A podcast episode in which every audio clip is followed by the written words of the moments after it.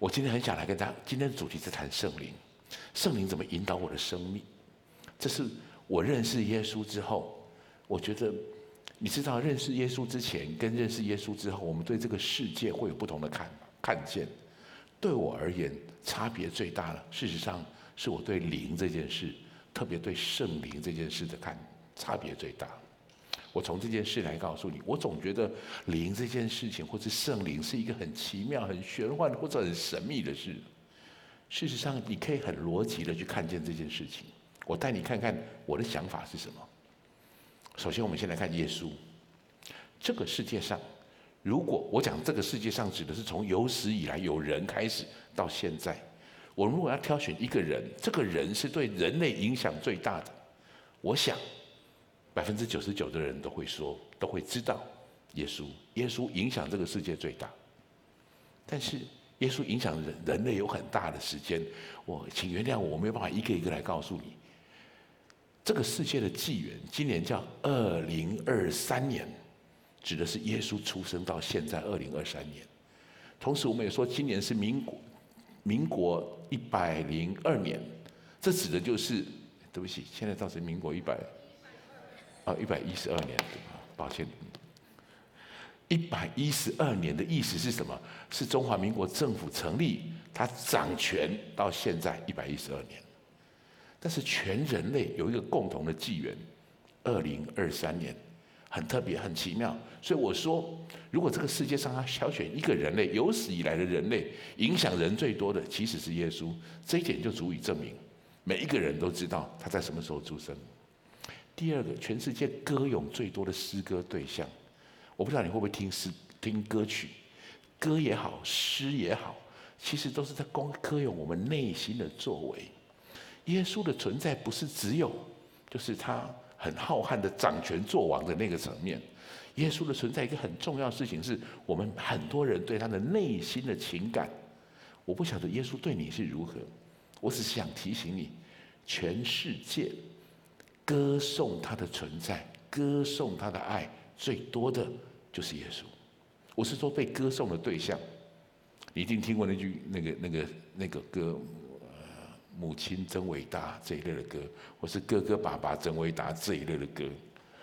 歌是在歌咏我们心里面最最深的那种情感，的最多的是在耶稣身上。好，OK，那我从后面快一点好了。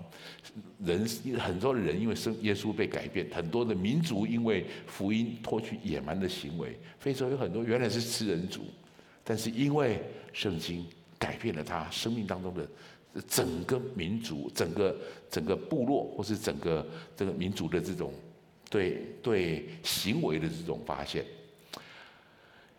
不以盈利为目标的学校，其实都是。最开始都是奉耶稣基督的名设立的，医院这些都不是以盈利为目的建立起来的，包括很多的未婚妈妈的辅助、老人、残障、失智、植物人、麻风病，很多很多需要被帮助的机构，都是奉耶稣基督的名被设立起来的。各位，这是人类文明很大的转捩点，有了学校，有了医院，人类从此。跟之前的文化生活完全不一样。我今天想要特别提醒你的事情，我想要引导你看见的是，为什么耶稣这么有影响力？为什么？为什么一个人，哎，他是木匠的儿子，最特别的一件事情是，他只活了三十三年半。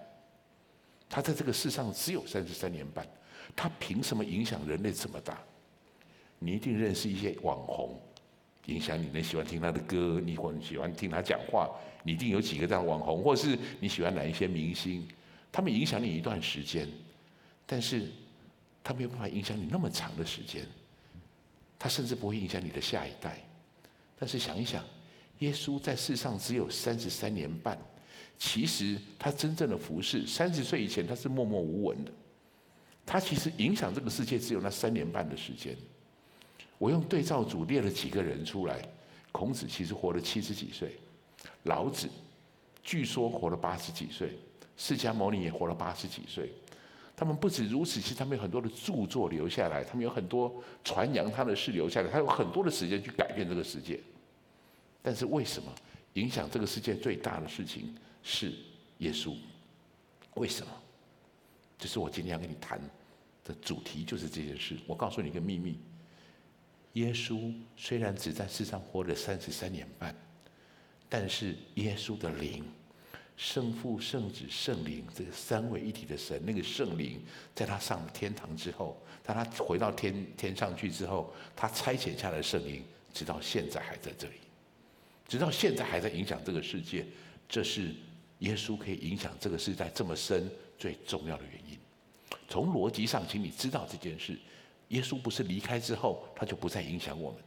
圣灵与我们同在，请你跟旁边说这句话：圣灵与我们同在。这句话是什么意思？我告诉你，这件事情在圣经当中一个非常重要的段落，《使徒行传》在一章四到五节，这是耶稣已经死复活了，然后他要升天了。他要升天之前，告诉那一群人，那一群人其实人在耶路撒冷。耶稣这个时候在差派圣灵来，而且这个时候圣灵还没来，他可能需要做一些什么样的安排？所谓圣灵还没有来，并不是圣灵并不存在。事实上，创世纪的时候，神的灵，创世纪的第一章，神的灵运行在水面上，那就是圣灵。圣灵很早就存在，一直三位一体的方式存在。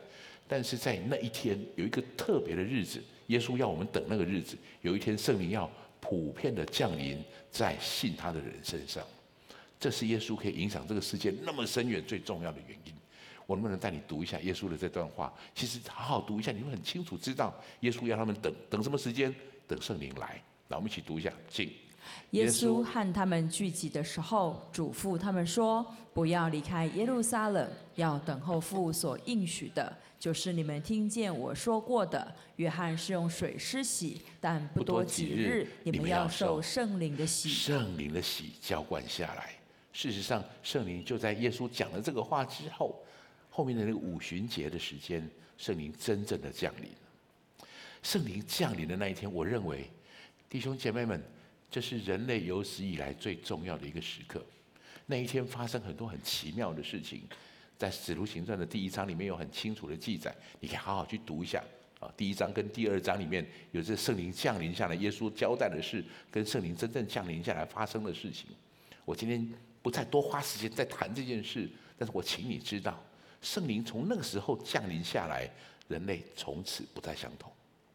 耶稣在十字架上赢得了救恩，差遣圣灵来，真的带领我们可以做出，就是在把福音可以真正的传遍到地极，是因为圣灵在我们的身上。所以圣灵始终在我们当中。那一天，我简单来说，那一天发生一个很特别的事情，就是有圣灵浇灌下来的时候，他们就开始说起别国的话来。他们就很多很特别的行为，人们认为好像那个行为是好像喝醉酒一样那个样子。我要谈的不是他们行为的，就是当时的圣灵的表现，圣灵被圣灵充满的时候的表现。我想说的是，他们从那个时候开始，就是我们今天所谈到的，呃，圣灵怎么样开始在那个时候影响他们的生命，培育他们的生命。我举个例子来说，彼得。彼得其实，在耶稣上十字架之前被逮捕的那个晚上，彼得曾经三次不认主。为什么他三次不认主？彼得害怕。其实他怕，因为他去到那个大祭司的家里面，他很害怕那些很权贵的人。本来以为耶稣可以保护他，但是他发现耶稣怎么就是那天他也耶稣一样被逮捕起来，被被押着去到那个地方。所以彼得三次不认主，这是耶稣的跟他耶稣跟他之间的很特别的一个这样的对话。但是我想说的事情是，那个时候的彼得，你看得起来他他有点害怕，他其实也有点担心，他其实点点点点。但是在这一天圣灵浇灌下来之后，站起来讲道的就是彼得，他那个时候不再害怕了，也就是圣灵在他身上降临之后。并不是彼得变成另外一个人，而是彼得被圣灵充满了。他勇敢的，他敢在众人面前传讲耶稣到底是谁。圣灵会改变你的作为，圣灵会引导你在生命当中如何聚集，如何领受那个特别的能力。事实上，耶稣在讲谈到圣灵这件事的时候，有一个非常经典的经文，在使徒行传的第一章第八节，他讲的就是这件事，你们就会得着能力。孩子们，这些都是最重要的经文，你要认识这些经文，你就知道圣灵跟你的关系是什么。圣灵直到今天都在。我们来读一下这句话好不好？来，但圣灵降临在你们身上，你们就必得着能力。并要在耶路撒冷、犹太全地和撒玛利亚，直到地极，做我的见证。做耶稣的见证，怎么做耶稣的见证？得到能力。所以想想我刚才跟你说的彼得，本来他是三次不认主的，他害怕那一群人，但是其实在同一群人面前，彼得从此不再一样，因为他得着能力了。他得着一个很特别的能力，开始在众人面前开始传讲耶稣的话语，所以。那一晚上，或是那一天圣灵降临的那一天，我说我自己这么认为，这是我说的。我觉得那是人类最重要的一个时刻，因为在那一个时刻，人开始普遍的，就是一个信耶稣的人可以真实被圣灵引导、被圣灵带领，是在那个时候。那么圣灵带领到底是什么感觉？我我想花一点时间跟你谈谈这件事。我刚信主的时候，我其实最不容易，其实影响我信主还有。我一直有点自卑感的，就在这个地方，因为我发现很多人，他们被圣灵充满的时候，就会有一个讲员，或者一个很好的这种呃牧师，然后他来到你面前，吓嘎啦叭叭叭叭叭叭，按手在他身上，那个人就呜吭就倒下去了。我超羡慕，我超羡慕。超哥有一次我们在，我刚来教会没有多久，那那是一个送权的牧师来，他就是受圣灵一吹，然后超哥就嗯躺下来。那场聚会总共两个小时，他在台上躺了一个小时又五十分钟。我觉得他好好啊，然后他那边他不是睡着，他还在那边躺在台上，就躺在台上，我还上来看他好几次，他就在那里笑啊，然后在那里就看着可以很，我其实很羡慕那个牧师来按在我身上的时候，按在我头上的时候，我也我也很想，可是我看一排的人都能躺下去了，只有我没有。我看看别人这样子，我又在想，我到底要不要假装躺下去？我始终没有，但是那个自卑感一直在我里面。我一直觉得那些人有领受圣灵，我没有。我想跟你谈这件事情，请你不要误解这件事。圣经里面谈到的圣灵充满什么？它跟醉酒很像。有些人会觉得这些跟醉酒很像。来，我们一起读一下这句话来。不要醉酒，酒能使人放荡，乃要被圣灵充满。所以我们常常看到这个新闻，会觉得醉酒跟圣灵充满好像。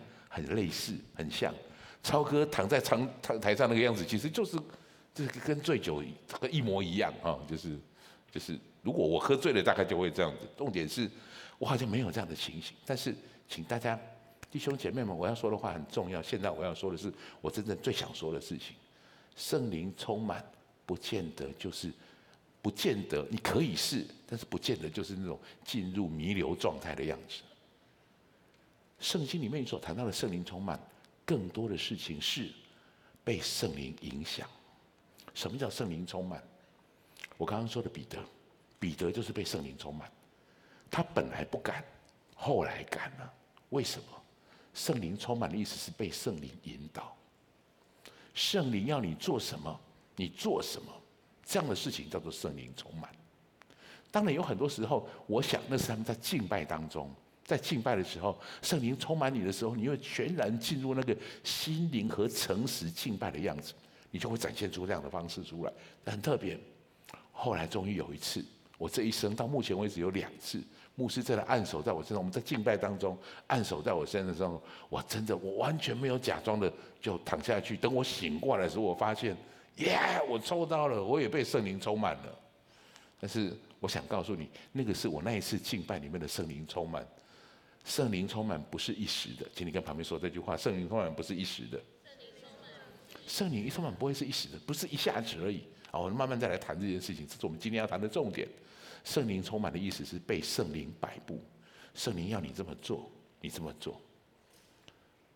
圣灵引导我要开始做这样的服事，我开始做这样的服事，我开始做这些事情。我举个例子来说，这其实没有那么难了解。我不讲你今天为什么坐在这里。如果你今天坐在坐在这里的孩子们，都在你有两种情形：一个是你爸爸妈妈载你来的，你也不能说不，因为零用钱掌握在他们的手上。那他们会把我载来，又会把我载回去，所以我是被爸爸妈妈引导，我是被爸爸妈妈的旨意充满的。另外有一群人，你知道主日这个时间，你就会到这里来聚会，你应该来。我问你为什么要来，你不一定说得出原因，你知道你该来。那个叫做被圣灵摆布。如果你是这样的人，我要告诉你，被圣灵影响没有那么难，被圣灵摆布没有那么难。我是一个台中人，我在台中从小长大，我的小学到大学都在都在台中。有一天，我觉得神在呼召我，圣灵也在引导我，我应该离开现在的教会。对不起，我应该参与在修哥的那个意象的建造当中，不在台中的母堂，我要开始参与在其他的教会里面。我本来以为我只是遥控掌握一下高雄惊奇，我本来以为是这样，但是我觉得圣灵在引导我，我愿意受他摆布。其实我跟高雄一点都不熟，结果我就去了。我很感谢主，我的生命在这个时候开始有很大的翻转，很大的不同。圣灵在引导你进入一个更精彩、更丰盛的人生，但是你很清楚，你会很清楚，这个不是一时的血气冲动。我举这个例子来说的话，譬如我到高雄去这件事情，我需要跟我的 leader 好好谈一谈。我有这种感动，那个感动到底是什么？我跟他们谈一谈，我要跟我的太太谈一谈，我要跟我身边很重要的人谈一谈，跟我的孩子们谈一谈。我觉得神在引导我做这件事情。这是被圣灵充满的意思，被圣灵充满的意思。如果你真的你在在圣经当中，特别在使徒行传里面，我觉得你会看到圣灵充满的样子。那些人为什么要做这些事？不是你自己决定这么做的，你知道圣灵在引导你这么做。这是我今天最想跟你说的一段话。如果你在这么年纪轻轻的时候，你知道什么叫做被圣灵充满，你追求的不是那种弥留的状态。你追求的是，你可以更清楚知道圣灵的声音是什么，你愿意接受他的摆布。我告诉你，从福音从那个时候开始，耶稣说五旬节的时候，圣灵会降临在你们身上，许多人成为宣教士，许多人愿意开始去传递福音，许多人的生命因为这样子改变，许多本来是在犯罪的人，他因为生命从此开始改变。为什么？因为他允许圣灵摆布他。请你注意好。请你注意，这是要你自己愿意，我愿意被圣灵摆布，圣灵开始来摆布你，开始来引导你。刚刚我谈到说，为什么我们刚才读的那个以弗所书说不要被呃要被圣灵充满，不要醉酒，因为事实上我见过很多的人，他是被酒精充满，被酒精充满是什么意思？对，跟圣灵充满，对不对？敬拜当中的圣灵充满有一点像，各位。你在这个时候，我想你，你一定有这种经验了。你有没有曾经被怒气充满过？你有没有曾经被不甘的心充满过？他确实会引导你，他会逼着你做出你原本没想做的事情。所以被充满这件事，是谁在你里面主导，谁在里面导引？他跟酒醉很像。事实上，彼得那一天，我刚跟你说，他被圣灵充满。被圣灵充满，他开始赶到台上去讲道的时候，那篇道非常精彩。那一篇讲道，一次讲完道，只有三千个人信主。我猜这是彼得第一次到台上去讲道。你知道他用什么样的方式开头？他就谈到这一群人，他好像酒醉的样子，其实不是酒醉了。我们来带大家读一下这个话吧。来，彼得和十一个使徒站起，高声说：“犹太人和一切住在耶路撒冷的人呐！”这件事你们当知道，也当侧耳听我的话。你们想这些人是醉了，其实不是醉了，不是醉了。所以这个圣圣灵的充满，其实跟好像喝醉了这件事情好像会相提并论。请你记得，我现在告诉你的这个话，这些其实保罗说的意思，其实更像是，呃，对不起，圣经里面这个地方所提到的意思，更像是不要让酒精影响你的作为，让。圣灵影响你的作为，因为圣灵的同在是神的计划，神预备了这件事情。我们刚刚读那个经文，其实很重要的事情是，我们要看见这件事。耶稣在升天之前，耶稣路故事你一定很清楚知道了。但是后面这段故事你要非常特别的注重，因为它跟我们生命有很大直接的关联。那就是耶稣升天了以后，他差遣他们说：“你们不要离开，因为圣灵要降临下来。”这本来就是耶稣的计划。今天的讯息我们都用呃加拉太书里面的。保罗关于谈到圣灵的引导跟情欲的作为这件事，我们来看看这些经文里面保罗怎么谈待这件事情。保罗在谈，在说到圣灵的啊，圣灵引导我们这件事，他特别谈到这是上帝的计划。我们来看一下这个话怎么说的好不好？来，加拉太书的呃四章四到七节，我们一起读来。极致时候满足，神就差遣他的儿子为女子所生，且生在律法以下，要把律法以下的人赎出来，叫我们得着儿子的名分。好，继续。你们既为儿子，神就差他儿子的灵进入你们的心，呼叫阿巴父。可见从此你们以以后你不是奴仆，乃是儿子了。既是儿子，就靠着神为后嗣。你们既是儿子，神就差他的儿子的灵进入你们心里，是圣灵，就是那位负责进入我们心里的人。而且很重要的事情是时候满足，因为这前面有很多神学的事，有很多很重要的跟罪的事情需要去解释，需要去解决。耶稣来为我们做了在十字架上面的献祭，这是我们生命当中可以得到一个极最重要的祝福。但是在这件事情之后，因为这是一个计划。在这个事情之后，所以圣灵会来。弟兄姐妹们，你的计划不一定会成就，我的计划不一定会按照我的想法在完成，但是请你知道神是谁，神的计划必定成就，神的计划也一定会完成。圣灵来就是神的计划。所以，请你知道，这我前面谈的这一些事情，我请你认定一件非常重要的事。我希望加强你的信心。你很清楚知道圣灵真实的存在，而且真圣灵也为你而来，他乐意与你同在，带领你。所以，第二个标题我要告诉你，圣灵会帮助我们，帮助我们得到真正的自由，帮助我们引导我们生命当中走出走进一个极美好的荣耀。圣灵要帮助我们。耶稣升天之后，差遣圣灵，圣灵可以与每一个人同在。我猜你一定开始领受圣灵的能力了。我刚刚谈的圣灵的充满，圣灵的引导很重要。圣灵的引导在帮助我们做一件事情，我们不再被辖制了。今天晚上的小组时间，我能不能请你好好谈一谈自由是什么？也好好想一想自由到底是什么？我先引导你来讲一讲这件事。加拉太书的五章一节，我们一起读一下来。基督释放了我们，叫我们得以自由，所以要站立的稳，不要再被奴仆的恶挟制。不要被奴仆的恶挟制了。孩子们，什么是自由？请允许我刻意说，称呼你们是孩子们。自由这件事情，三岁时候的孩子，他的自由，跟十岁的孩子的自由是不一样的。十八岁、三十岁，或是像我今天这样子五十几岁，我们要的自由，我们要的定义会不大相同。我我提一个问题，我想请问你这件事。我假设一个情形，譬如有两个孩子，两个都是十岁，两个都是十岁。今天晚上是世界杯足球冠军赛，好，大家都在等着那个冠军转播。但是这两个孩子是不一样的，这两个孩子一个住在这个楼上，住在楼上的三楼。他的爸爸严格的管理他，他爸爸跟他讲清楚，就是你如果想看电视，可以，你一定要把你的功课完成。哇，这个小孩功课要完成，今天老师又给一堆的功课，他一直跟爸爸哀求说，可不可以我看完以后再来写？爸爸说不行，这就是规则，这就是规则，就是我现在定起来的原则。你在这个原则之下，你必须照着这样的原则。所以你现在继续把它写完。这孩子就哭哭啼啼的开始在那里写，但是楼下这个孩子。他是一个街童，他没有爸爸，没有妈妈，他从小就在街上长大的，他睡在垃圾桶旁边，自由自在。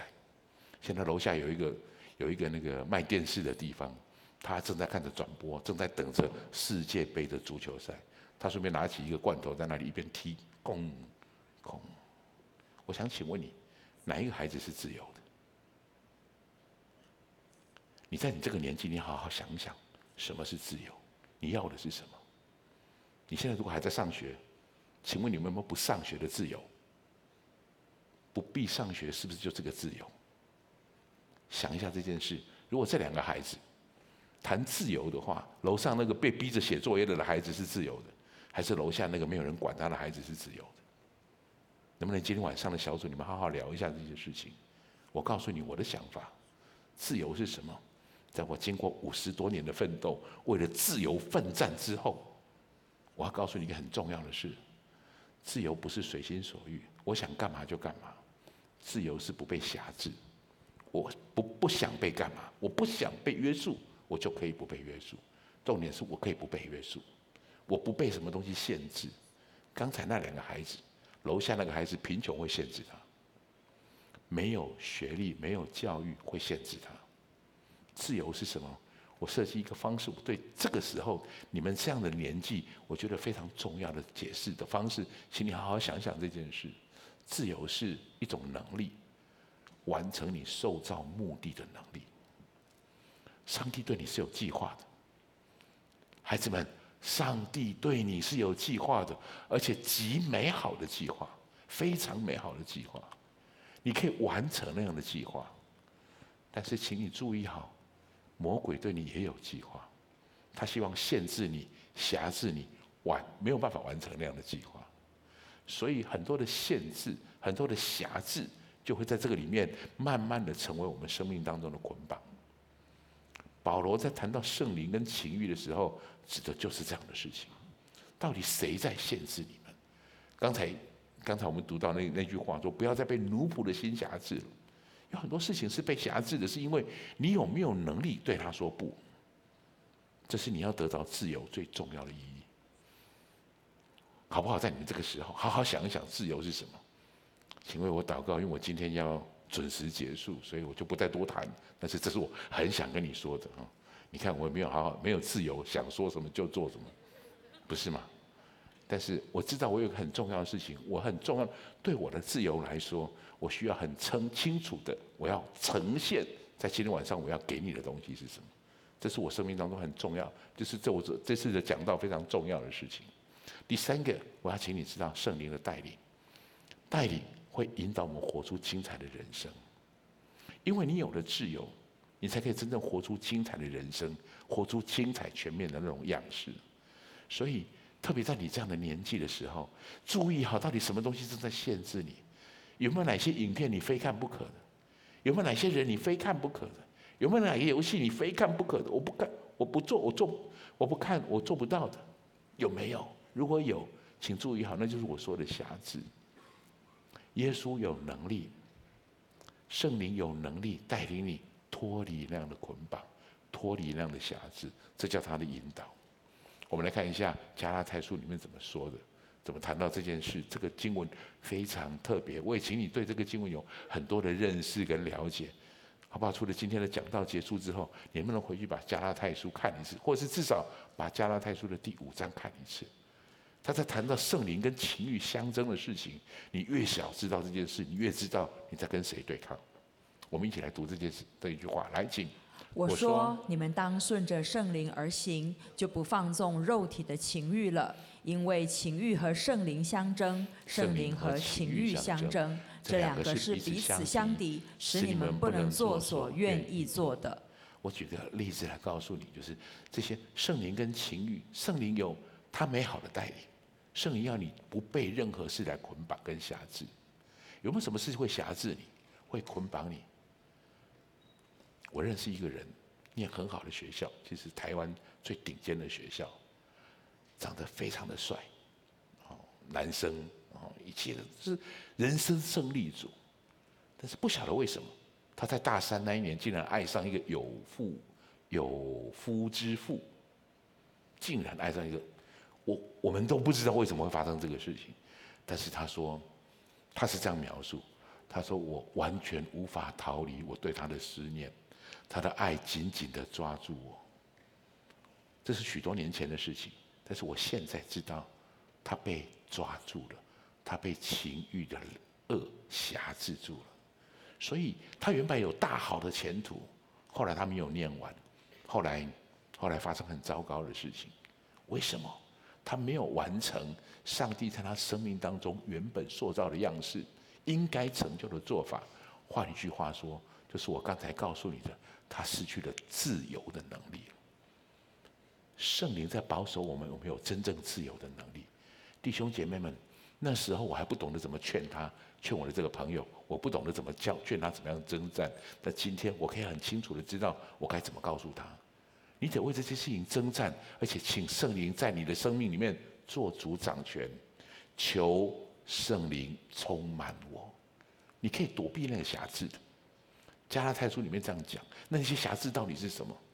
我超喜欢保罗写的这些话，他不是很神秘，不必让你猜测，不必让你猜测，他是清清楚楚的一个一个写下来给你的。如果可以，我很鼓励你，如果有机会背下它来。把它背下来，知道这些事情就是圣灵不允许我们做的，圣灵要我们不要做的事情。哪些事其实它条列起来，我们一起来读一下《加拉太书》里面这句话，来，请。情欲的事都是显而易见的，就如奸淫、污秽、邪荡、拜偶像、邪术、仇恨、争竞、记恨、恼怒、结党、纷争、异端、嫉妒、醉酒、荒宴等类。我不要一个一个跟你解释了，你知道这些东西都是把我们引到一个容易被辖制的状况里面去的。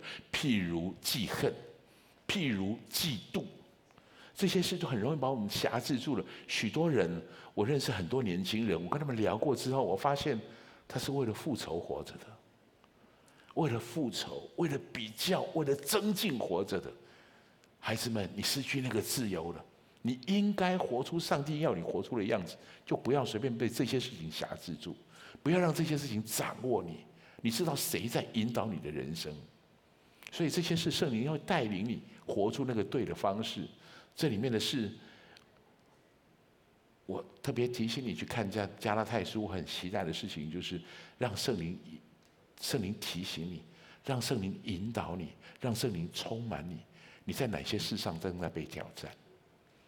你在哪些事上正需要圣灵充满你的能力？为这个事情来祷告。加拉太书的后面这句话充满了盼望。如果你被圣灵引导，这是被情欲引导。被圣灵引导是什么样子？圣灵的那九个果子，你一定很熟悉。如果你在主日学长大的话，主日学老师都会让你背这件事，对吗？主日学老师会叫你背。如果你对不起，如果你来不及参加主日学的话。今天我给你主日学最光重要的功课，把这九个背瓜子背起来，背起来，好吗？来，我们一起读一下来。圣灵所结的果子就是就是仁爱、喜乐、和平、忍耐、恩慈、良善、信实、温柔、节制。这样的事没有律法禁止。是仁爱、喜乐、和平、忍耐、恩慈、良善、信实、温柔、节制。因为这些事你把它放着，就是因为知道圣灵所做的事是带领我结出这些果子。注意这两个经文如此的不同，这叫情欲的事，是外在的表现，外在的机会，外在的陷阱，外在的引诱。圣，这是圣灵所结的果子。什么叫所结的果子？是长出来的果子，从里面长出来的样子，结果子。事情是突然发生的，结果子需要过程，请你跟我旁跟旁边说这句话：结果子需要过程。所以我的意思是，你不要这样的期待自己，突然你就有仁爱喜乐了，突然你就会长出圣灵的果子在你身上了。这是慢慢慢慢长大成熟的东西。那到底这些是什么？这是我带你看一下这圣灵的九个果子：仁爱。喜乐跟和平，仁爱指的是爱神爱人都有能力。我尽量用一个比较浅显简单的话语来带领你去思想这件事。刚才我说你要想一下自由是什么，第二个我要请你想一下圣灵的果子是什么。待会你有时间在小组里面谈一下这些事，哪些是你的挑战？你正在结什么样的果子出来？果子喜乐、开心、快乐、很有活力的；和平就是和睦相处、不争竞的。注意听我现在要说的。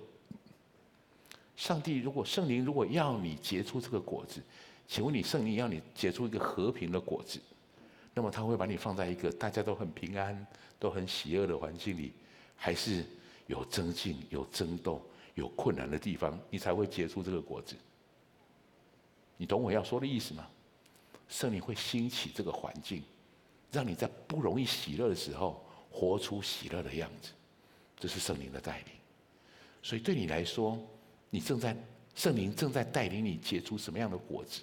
这是能不能今天我在小组里面，我请你分享一下是，也想一想你现在碰到的事情，哪些事情是圣灵正在酝酿你结出这样的果子的？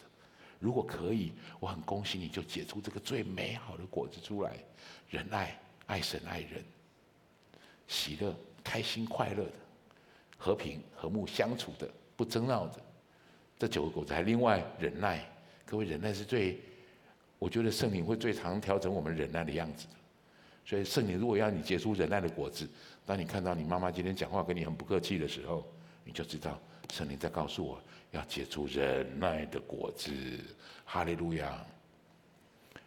神会把你带到那个环境里，活出这样的果子出来。请你不要以为你自己有能力做这件事，圣灵会引导你做这件事。譬如你在听听到哪一个很激怒的言语，激怒你的言语出来的时候，你会有一个声音在你里面，或是你会有感觉在你里面，忍耐，放下来。你会有一个声音在里面，因为那是真实存在的，那就是耶稣升天之后差遣圣灵来住在我们里面的东西。会有个声音在里面提醒你，重点是孩子们，我们要听从那样的声音。你越听从，你会越知道。那个声音来自于神，来自于圣灵。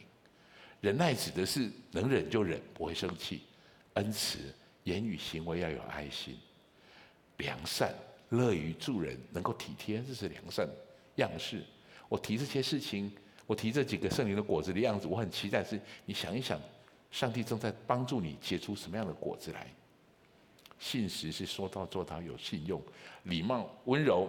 温柔这件事啊，我多么多想一点时间来谈温柔是什么。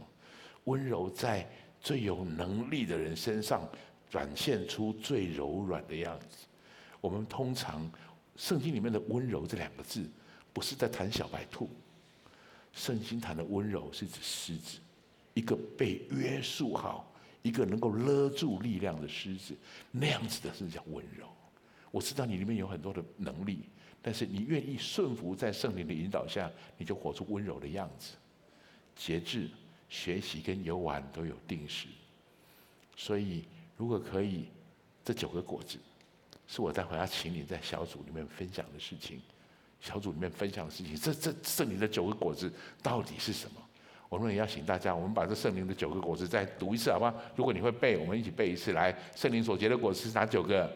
仁爱、仁爱、喜乐、和平。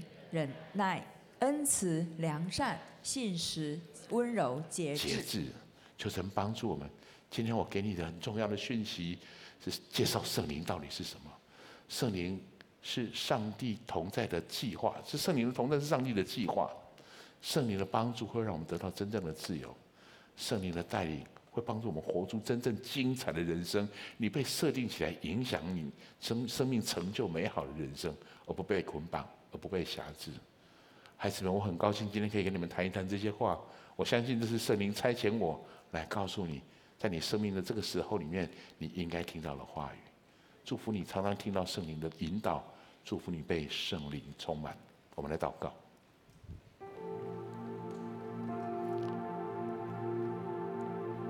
耶稣，谢谢你让我们在这里有这样的聚集，谢谢你赐给我们这些美好的话语。耶稣，我们特别感谢你，差遣圣灵到我们当中来，差遣圣灵来引导我们，来带领我们。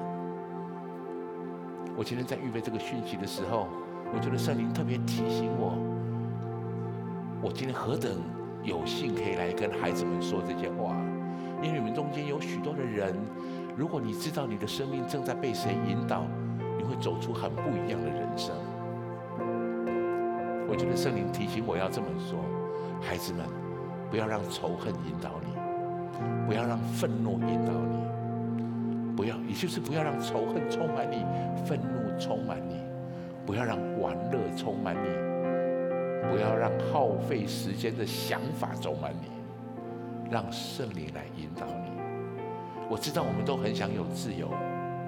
我觉得今天圣灵在提醒你，好好好好想一想，什么是真正的自由。你不必担心我有没有能力做到这件事，因为这就是圣灵在你身上最重要的目的，帮助你做到，帮助你完成。特别，我觉得神好像有特别一些话语要对我们当中的许多弟兄姐妹们说。当然，我们活在许多的期待里面，但圣灵会带领你去看见神在你生命当中的期待。神会引导你，帮助你成就你可以成就的事情。所以，很重要的一件事情，是你一生要走在圣灵的引导当中。也许你觉得这个很难，我要祷告，我好像听不到圣灵的声音。今天我想告诉你。圣灵有一个最重要的声音，就是告诉你、提醒你，不要停止聚会，把时间分别为圣。这是圣灵引导你最好的方式，最重要的方式。不要停止聚会，让一天，让每一周、每一周，上帝的话语，透过台上传讲的人，圣灵的讯息。透过传上台上传讲的人，透过诗歌，透过祷告，能够传递在你的生命里，这是你与圣灵接触非常重要的一个管道。于是，圣灵可以在你生命当中，慢慢的、慢慢的有更多这个引导你的位置。所以，我想留一分钟的空白给你，祷告，让圣灵对你说话。从现在开始。我要给你一分钟的时间，求圣灵来对你说话，让圣灵引导你。这九个果子，你要活出什么样的样式？让圣灵引导你，情欲的事有哪些是你需要避免的？圣灵，请你来。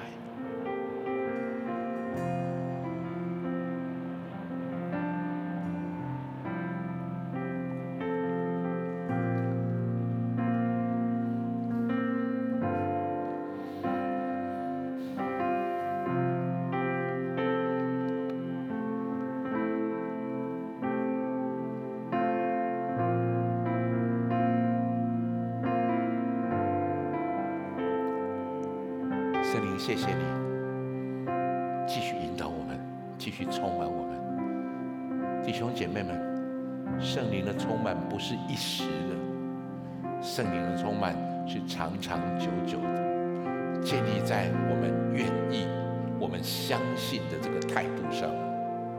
求主帮助我们，祝福我们，人生当中时时刻刻被圣灵来充满。最后，我要带你做一个很重要的觉知的祷告。如果你还不知道耶稣是谁，或是你还不是那么确定耶稣跟你的关系，请你跟我一句一句这样来祷告。亲爱的主耶稣，亲爱的主耶稣，谢谢你让我认识你，谢谢你让我认识你。现在我要打开我的心，现在我要打开我的心，邀请你到我的心中来，邀请你到我的心中来，成为我生命的主宰，成为我生命的主宰，成为我的救主。成为我的救主，请你引导我前方的道路，请你引导我前方的道路，让圣灵充满我，让圣灵充满我。谢谢主，谢谢主，活出你活给我的自由人生，活出你给我的自由人生。奉耶稣基督的名祷告，奉耶稣基督的名祷告。阿门，阿门。我要恭喜你，如果今天跟我做了这个祷告，好不好？最后我们还是要从座位上站起来。今天比较特别，我要带你唱这种回应的诗歌。让我们浸浸泡在这个回应的诗歌里，让圣灵继续充满我们，引导我们，提醒我们。我们一起来唱这首回应的诗歌。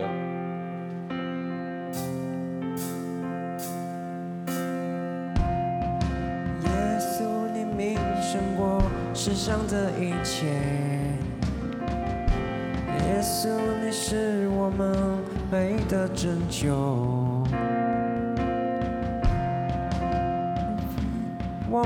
背负所有的气息，我只为你，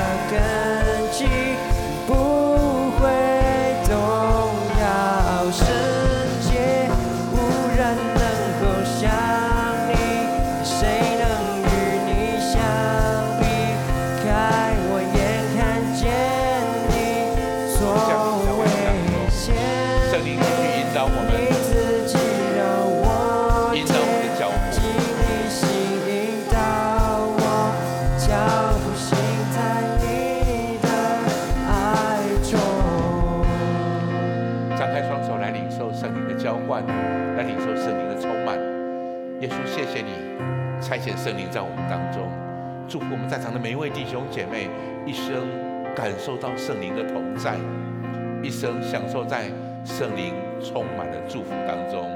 谢谢耶稣，奉耶稣基督的名祷告。